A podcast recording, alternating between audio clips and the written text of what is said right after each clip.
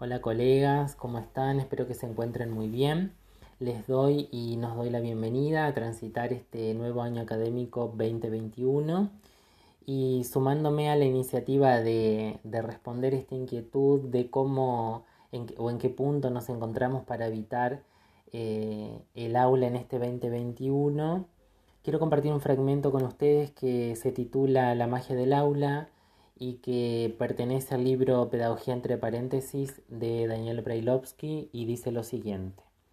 En el aula se produce cierta forma de magia, la magia de un encuentro donde personas desconocidas se vuelven íntimas por un rato y entablan una conversación profunda, abierta, guiada por el deseo de conversar sobre ciertos asuntos que se ponen allí en el centro del aula para ser objetos de esa conversación.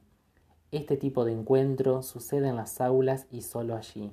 No hay otro espacio en el que suceda tal cosa. Es cierto, en las reuniones de amigos, en las sobremesas, en los cafés urbanos, pueden tener lugar conversaciones, pero la conversación del aula se distingue porque es un encuentro entre desconocidos que no buscan conocerse, ni celebrar su amistad en la charla, ni meramente pasar un buen rato los convoca el propio fin de conversar, a sabiendas de que esa conversación los modifica, los afecta. Lo dice bellamente Carlos Escliar, dialogando en un texto de Nuria Pérez de Lara. Se trata de seguir donando a desconocidos, entre desconocidos, dando la bienvenida al desconocido, celebrando el recibimiento dado de un desconocido a otro desconocido.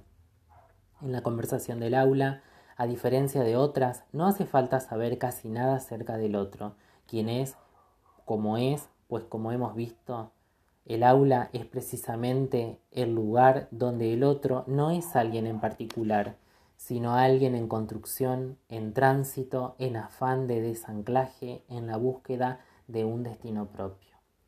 Y con esto auguro un muy buen ciclo académico para todos nosotros. Hasta luego.